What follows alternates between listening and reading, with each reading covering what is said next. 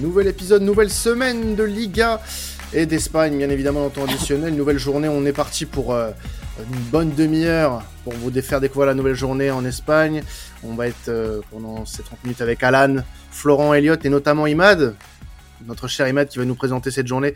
Euh, en commençant par ben, un petit voyage du côté de Séville. On va voir du côté de Bétis euh, Real Betis face au Villarreal, euh, deux équipes qui peuvent prendre la troisième place à l'issue de la de cette journée en tout cas, Imad. Ouais, bah, voilà, c'est étonnant. On démarre ni par le Real Madrid, ni le Barça, ni l'Atlético, ni Séville. Et eh oui, on, euh, bouscule un peu, on bouscule un peu les habitudes, voilà. Exactement. Moi, je voulais que ce... bah, pour moi, c'est l'affiche de la Liga ce, ce week-end. Donc, ce Real Betis Villarreal, comme tu l'as dit, ouais, ça va être une bataille pour la troisième place. Euh, Villarreal, je cesse de parler d'eux depuis le début de saison parce qu'ils n'ont toujours pas encaissé, le moindre but. Ils en sont à trois victoires, un match nul. Donc dommage ce match nul un peu. Euh, voilà, 0-0 contre Etafé, c'est un peu dommage euh, parce qu'ils auraient pu prendre encore plus le large au classement. mais ils font un début de saison très intéressant. Donc ce week-end, ils ont battu Elche 4 à 0. donc on a eu un bon Lo Celso. Franchement, ça lui va très très bien le sous-marin jaune. Euh, Pino qui ne cesse de progresser. Parejo, il a été excellent, c'est un excellent distributeur. Euh, il arrive toujours à trouver les ailiers euh, comme il faut quand ils sont lancés. et on a une attaque Moreno-Jackson qui fonctionne plutôt bien. Donc voilà, Villarreal, c'est assez intéressant. Et puis de l'autre côté, on a eu le Real Betis, donc qui pareil, fait un très bon début de saison. On en a parlé les, les précédents podcasts. malheureusement, donc il y a eu un gros coup d'arrêt contre le Real Madrid où ils perdent 2-1. Le Real Madrid a été plutôt dominateur sur l'ensemble. Euh, on a Fekir qui va être absent contre Villarreal du coup, puisqu'il s'est blessé contre le Real Madrid. Alors j'attends l'officialisation, mais il me semble que c'est que qu'il sera bien absent pour ce match-là. Donc euh, voilà. Euh, bon, on a eu un Canales buteur, donc ça c'est quand même dans les points positifs pour le Real Betis. On a une affiche quand même très intéressante, je trouve. Donc au-delà des, des, affiches qu'on a l'habitude de voir entre le Barça, le Real Madrid, Séville, etc. Donc au-delà de ça, c'est deux équipes assez intéressantes, un bel enjeu. Donc je voulais savoir pour vous, qui vous voyez être le plus armé pour prendre la troisième place à l'issue de cette journée? Ah, La question intéressante déjà qu'on va devoir se poser, c'est comment Villarreal va digérer cette première semaine de match avec trois jours d'écart? Ils ont joué en Conference League cette semaine. D'ailleurs, là, on se parle, ils sont à la mi-temps, ils ont déjà pris trois buts en plus. Donc, euh, ça prouve quand même que avec cet effectif assez court qu'ils ont, ils vont avoir un peu de mal, à mon avis, à enchaîner les matchs durant la saison et ça pourrait leur porter préjudice. Donc, ce serait intéressant déjà de voir dans un premier temps comment ils vont aborder ce match face au Betis, qui lui aussi, euh, eux aussi jouent en, Europa League avec la Copa del Rey qu'ils ont gagné la saison passée. Et donc, on va avoir un match qui va être euh, un peu nouveau pour ces deux équipes. Villarreal a plus d'expérience sur la gestion des matchs et les matchs de Coupe d'Europe. Le Betis est un peu novice, donc j'ai l'impression que Villarreal va réussir quand même à tirer son épingle du jeu et devrait pouvoir s'imposer à l'expérience vu qu'ils ont des joueurs plus habitués à gérer ce type de rencontre-là même s'ils ont un peu craqué aujourd'hui contre, contre Lèche. Donc euh, voilà, je pense de mon côté que Villarreal sera l'équipe la mieux placée après cette journée-là. Après, euh, ça ne veut rien dire, hein, la saison est encore longue et le Betis pourra très bien faire son retard et disputer cette troisième place avec Villarreal. Ouais, moi je suis tout à fait de l'avis de, de Flo pour le coup, euh, même si euh, comme les semaines passées euh, et, que les bah, les semaines se ressemblent un petit peu pour le Bétis avec des affiches assez euh, importantes. J'enterre pas le Real Bétis pour autant, mais disons que oui, Villarreal de par son passé récent euh, semble le, mieux armé. Mais euh, faut pas oublier que la saison de Villarreal, la saison passée, euh, a été décevante et que euh, le Real Betis, au final, s'en sort avec un trophée. Donc tu peux tu peux te dire que bah, les, les, expériences récentes des deux équipes se valent mais dans les dans l'esprit, tu as quand même euh, une équipe de Villarreal qui peut jouer sur son expérience et qui peut euh, l'emporter au final ce week-end face à face au Real Betis. Moi, je vais prendre le contre-pied et vous dire que le Real Betis, selon moi, est mieux armé. Je trouve que euh, ils ont plus de certitude depuis le début de saison. C'est toujours aussi intéressant à voir, notamment grâce aux individualités que que l'équipe euh, possède dans son, dans son équipe, enfin dans son, dans ses rangs, dans son collectif, euh, Fekir toujours, enfin déjà, déjà tranchant depuis plusieurs semaines.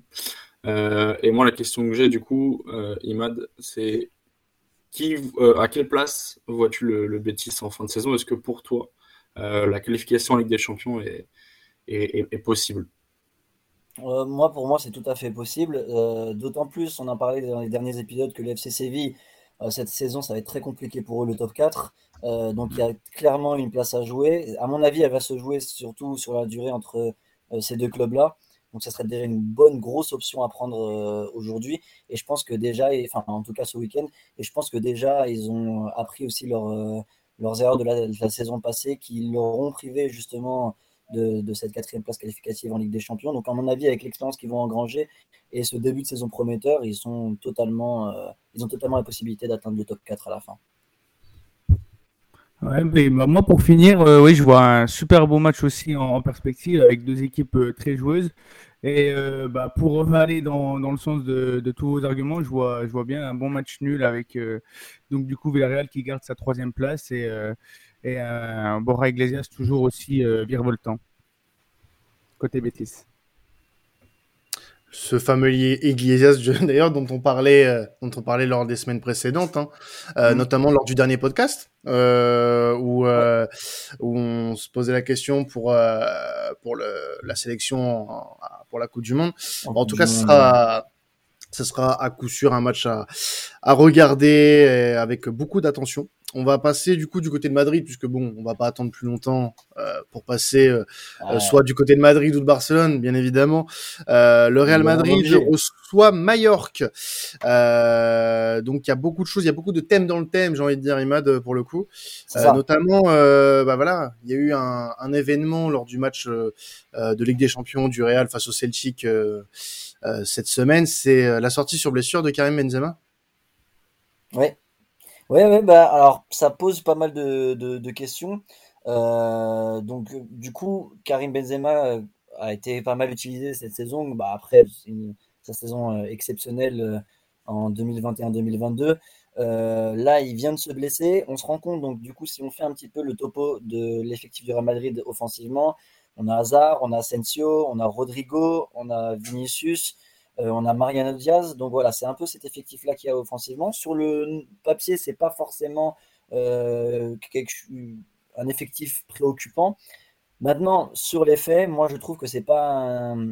Alors à titre personnel, euh, c'est pas ce que devrait avoir comme attaque un champion d'Europe en titre. je pense qu'il y a pas mal de supporters madrilènes qui sont assez d'accord avec moi, mais après le, débat reste ouvert et, après je vais, je vais vous demander votre avis à vous aussi.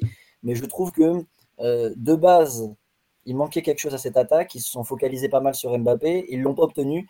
Et on n'a pas eu de plan B. Ça fait plusieurs saisons maintenant. Alors, après le départ de Ronaldo, euh, ils ont tout de suite enchaîné sur Hazard. Il y a eu les blessures, mais ça fait quand même 2-3 saisons que euh, le Real Madrid doit acheter pour moi un attaquant, un attaquant surtout droite, enfin en tout cas à droite. On a Vinicius Benzema qui sont géniaux. On a Rodrigo qui rentre souvent à portée du danger. Mais on n'a pas un trident, enfin euh, vraiment intéressant au Real Madrid devant. Et maintenant, avec la blessure de Benzema, euh, voilà, est-ce qu'on peut s'inquiéter et se préoccuper du mercato madrilène, en tout cas sur le plan offensif? Qu'est-ce que vous en pensez? Ouais, tu fais une parfaite transition avec euh, ce que je voulais dire. Ce qui m'inquiète un peu aujourd'hui avec le Real, c'est que avec cette blessure de Benzema, on va devoir avoir un Eden Hazard qui va enchaîner les matchs tous les trois jours et voir euh, voir plus si jamais il y a plus de rencontres. Et la grosse interrogation, c'est est-ce que ce joueur va-t-il être en mesure d'enchaîner tous les matchs après tous les points physiques qu'il a eu c'est un joueur qui a la, santé très fragile depuis quelques années et cette erreur de gestion du Real de Madrid me fait extrêmement peur pour la suite pour eux puisque je ne vois pas Eden Hazard capable d'enchaîner les matchs et on va se retrouver face à une impasse de leur côté où ils devront obligatoirement euh, lancer des jeunes de la Masia puisque de oula pas de la Masia qu'est-ce que je raconte moi des jeunes euh, des, centres de formation parce que ils vont être euh, pris au dépourvu et pris en son nombre avec cet effectif trop juste en attaque de mon côté. J'entends les, inquiétudes, enfin vos inquiétudes. Euh, surtout qu'Eden Hazard, malgré tout, il reste un peu encore euh, un inconnu dans le sens où, il, voilà, très clairement, depuis son arrivée au Real Madrid, c'est très très très délicat. Néanmoins, pour avoir été au stade au Celtic Park il y a quelques jours et l'avoir vu mes propres yeux, franchement, Eden Hazard, euh, c'était quelque chose. il a Comment tu le fais à pète quand même? Comment tu le fais il, a fait une rentrée pas extraordinaire, mais presque. Euh, et honnêtement, s'il parvient à réitérer le genre de performance, moi je me fais pas de soucis. Surtout que Benzema, d'après les informations, il me semble, c'est pas il me semble, c'est j'en suis sûr, mais peut-être que ça évoluera dans le mauvais sens du, terme. Mais il me semble que il va être absent les trois prochains matchs. Il va revenir pour le retour de la trêve, donc c'est le 2 octobre. Là, je sais plus contre qui il joue, le Real Madrid. Mais là, il va louper les trois prochains matchs d'après les informations qu'on a au journal du Real. Après, euh, on verra si ça évolue. Je ne sais pas si vous avez eu, d'autres échos, ce qui est possible.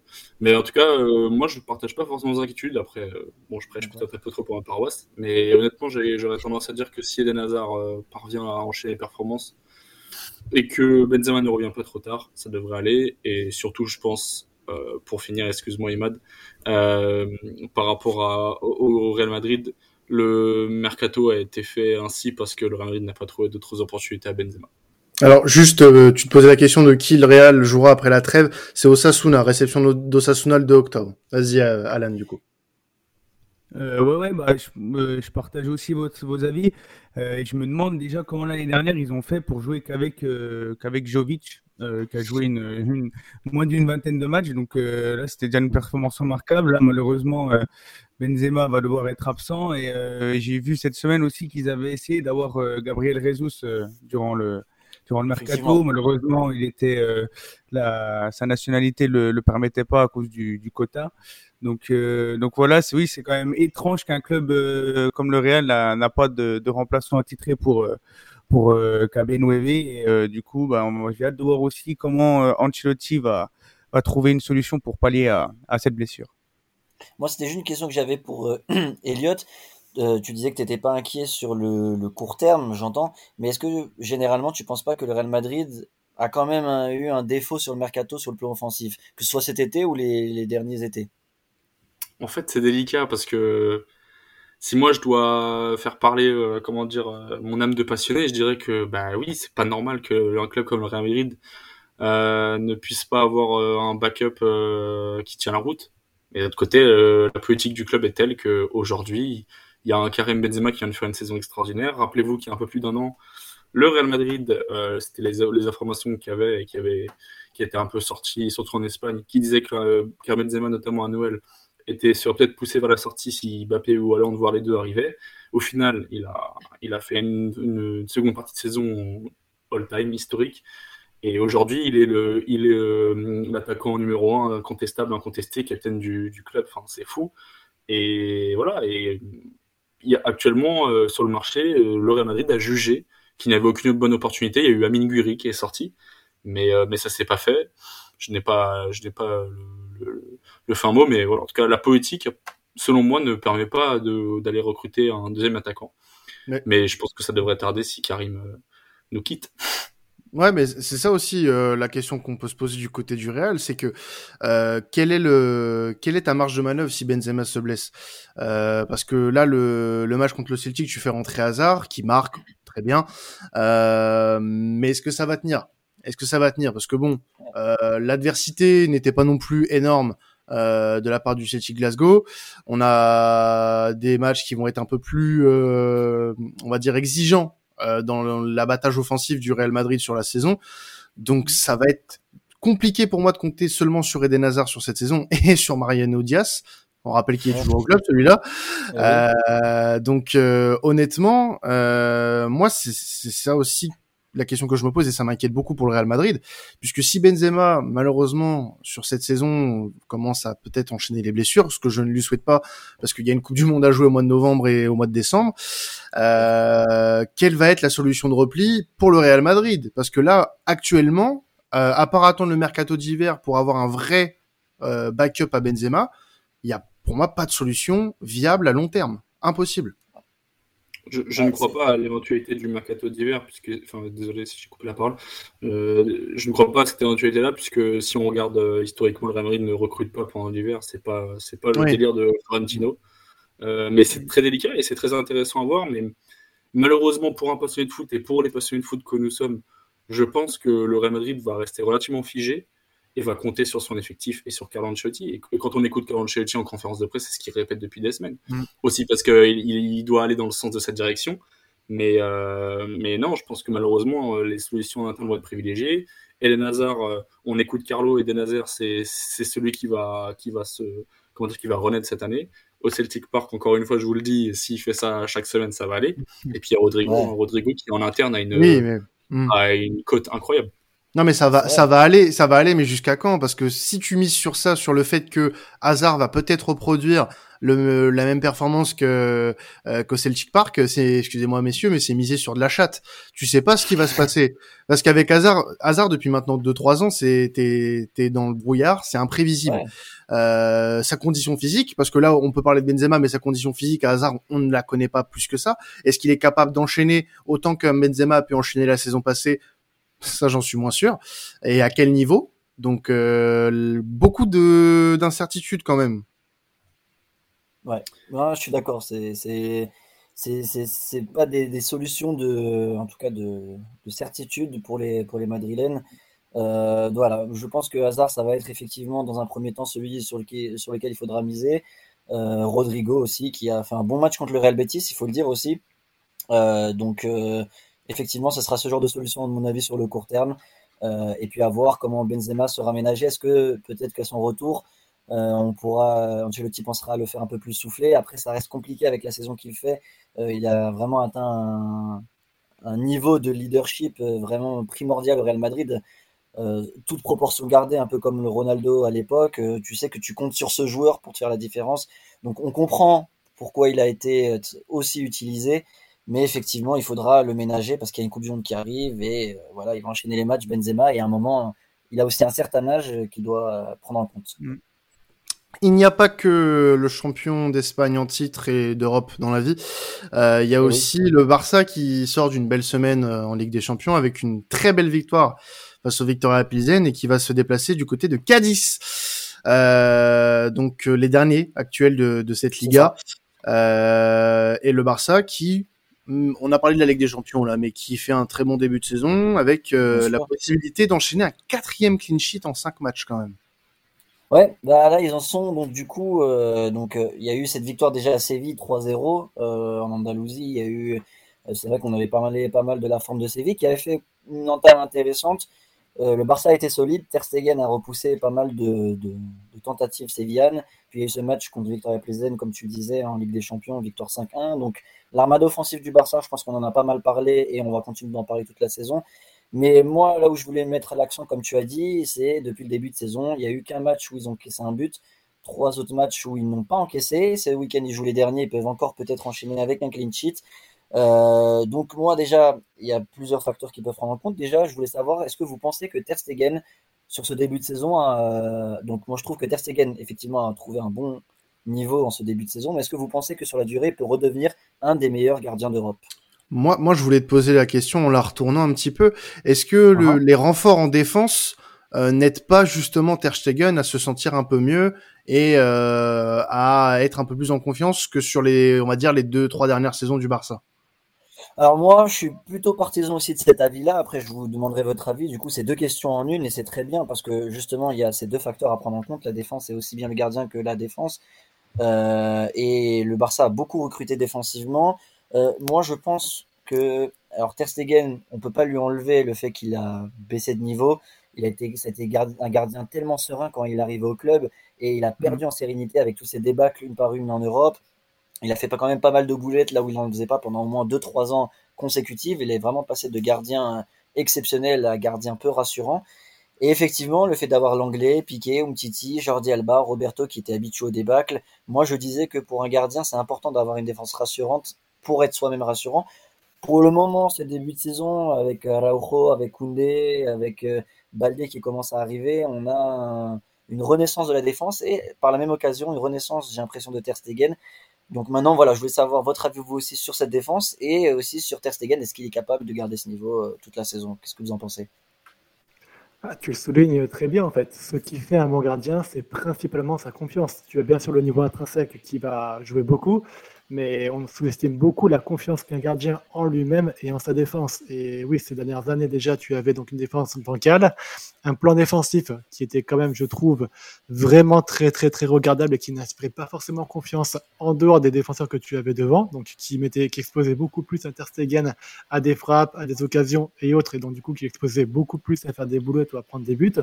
Aujourd'hui, ce qu'on peut dire aussi, c'est que Xavi, en plus d'avoir des joueurs défensifs plus intéressant. Il a réussi à redonner à ce Barça une meilleure solidité défensive. Tactiquement, je trouve que le Barça défend beaucoup mieux qu'avant. Il défend en équipe. Euh, on ne peut parler de la défense. Moi, je trouve qu'aussi, notamment au milieu du terrain et dans l'implication défensive du trio offensif, on a quand même des choses qui se ressentent et qui sont beaucoup plus rassurantes qu'auparavant. Une équipe qui est qui joue en bloc équipe en fait au final. Et rien que ça, ça donne des garanties au gardien pour, pour qu'il va pouvoir se dire bah, aujourd'hui, je vais être moins sollicité puisque mes 10 joueurs devant moi font le taf et je vais être un peu plus calme, un peu plus serein devant ce match puisque je vais avoir moins de frappes à concéder, je vais être plus concentré, je vais pouvoir réussir à, être, on va dire, plus performant sur ces frappes moins nombreuses que j'aurais auparavant. Donc déjà, ça va jouer beaucoup. Je ne pense pas que Stegen est devenu un, gardien médiocre ou moyen sous, euh, sous les différentes dernières années du Barça. C'est juste qu'il était euh, surexposé à cause d'une défense euh, moins bonne collectivement et individuellement et tactiquement. Et qu'aujourd'hui donc avec ces efforts-là bien sûr que ça redevient le gardien qu'on avait connu à ses débuts au Barça. Et je suis quasiment sûr que s'il n'y a pas de, de rechute puisque au football quand même ça va un peu ça va très vite. Xavi reste un coach encore jeune. Il va avoir des déconvenus bien sûr. Et il faudra voir comment il va gérer ces déconvenus avec cette équipe relativement jeune. Je, dans le sens tactiquement parlant et collectivement parlant. Dans tous les cas, je reste pas très inquiet pour Ter Stegen et je suis sûr que oui, il va faire une saison euh, beaucoup plus en aligné avec les attentes qu'on peut avoir de sa part. Ouais, ouais, je suis complètement d'accord. Et il faut oublier qu'il a que 30, 31 euh, ans, quoi. C'est encore jeune pour un gardien. Il a encore de, très belles années devant lui. Et moi, je me rappelle euh, notamment de sa saison en, en 2019 où avec Messi, c'était vraiment les deux euh, piliers du Barça. c'était vraiment, j'ai l'impression de le retrouver, voilà, ce gardien-là, très serein sur sa ligne, très serein au pied. Euh, et, déjà cette année, hein, je trouve qu'il fait quand même des arrêts très très difficiles à, réaliser pour un, gardien. Euh, et, ça fait plaisir de le revoir à, un tel niveau. Ouais. Excuse-moi, tu veux dire un truc, vas-y. Ouais, non, c'est parce que j'ai pensé d'un moment, pardon. Euh, enfin là, je m'adresse à vous tous, parce qu'en vérité, je vous écoute et moi, j'ai pas forcément de. Comment dire J'arrive pas vraiment à comprendre pourquoi euh, Ter Stegen s'est montré peut-être un peu moins flamboyant depuis 2-3 ans. Et finalement, en fait, peut-être que vous avez aussi euh, complètement raison là-dessus sur le, le, rôle de la défense euh, Blaugrana et à quel point, depuis quelques mois, peut-être même un peu plus, depuis la tête l'arrivée de Xavi, à quel point la défense a pu euh, favoriser euh, Ter Stegen parce qu'il est moins sollicité. Et s'il est moins sollicité, il a plus de chances d'être, euh, de faire, de faire plus d'arrêts en tout cas. Au niveau des, des pourcentages, t'as l'impression que sur un match, il peut peser un peu plus puisqu'il fait, puisqu'il est plus en réussite. Et lorsque tu prends autant de tirs que fut un temps avec le Barça, c'était compliqué. J'ai souvenir avec euh, où il y a des matchs où il est tellement sollicité bout d'un moment, tu es obligé de, de, faire la faute et d'encaisser un but. Et peut-être l'impression en ce moment qu'il était moins serein.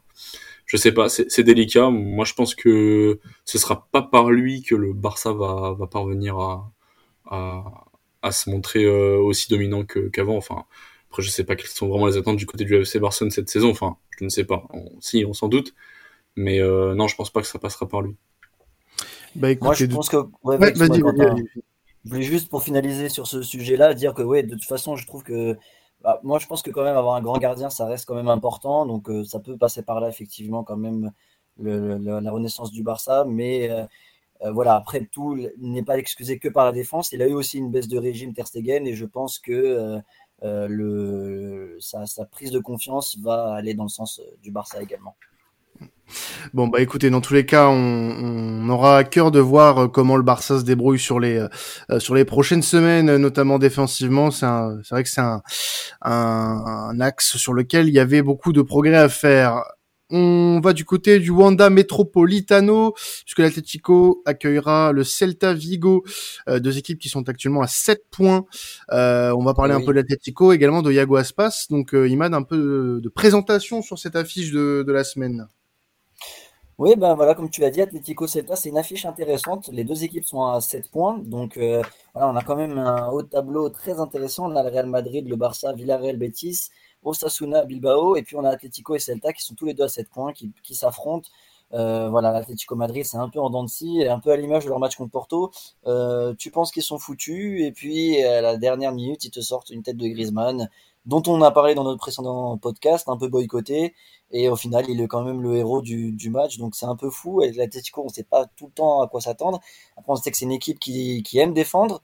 Face à elle, elle aura quand même le. Donc, on a présenté Borja Iglesias, mais on a aussi Yago Aspas, qui est un excellent buteur cette saison, qui continue d'enchaîner les buts. Et lui, alors là, pour le coup, c'est pas une nouvelle. Il a été très bon. Il a même joué l'Euro 2016 avec, euh, avec la Roja.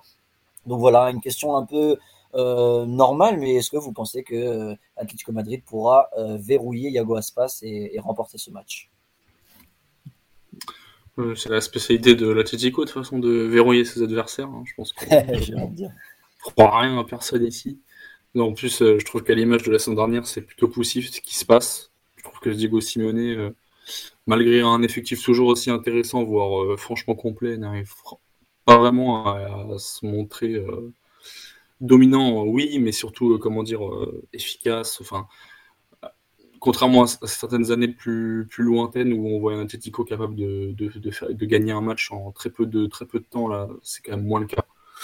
Et je trouve que ce match contre Porto le symbolise très bien, hein, le fait de gagner comme ça à l'arrache à la dernière minute, même si les, les colchonneuses de Simone ont l'habitude de le faire depuis 10 ans maintenant. Mais n'empêche que c'est significatif. Et en parlant de Griezmann, euh, il me semble qu'il y a eu un, il y a un, un accord avec le FC Barcelone que s'il dispute plus de 30 minutes sur un match, il, est, il y a, il y a une espèce de. Ouais, c'est. Bon, je ne suis pas renseigné à 100% là-dessus, mais bon, c'est bien trouble, bien barcelonais, si on me demande. Mais euh, non, je pense que je pense qu'Atletico va réussir à. là, là, il y, a eu une attaque frontale là, de la part de, du supporter madrilène. Ce sont entre deux clubs qui sont en déficit financier. Laissez-les régler leurs affaires. Non, j'ai entendu euh, un petit peu le, le match Atlético Porto.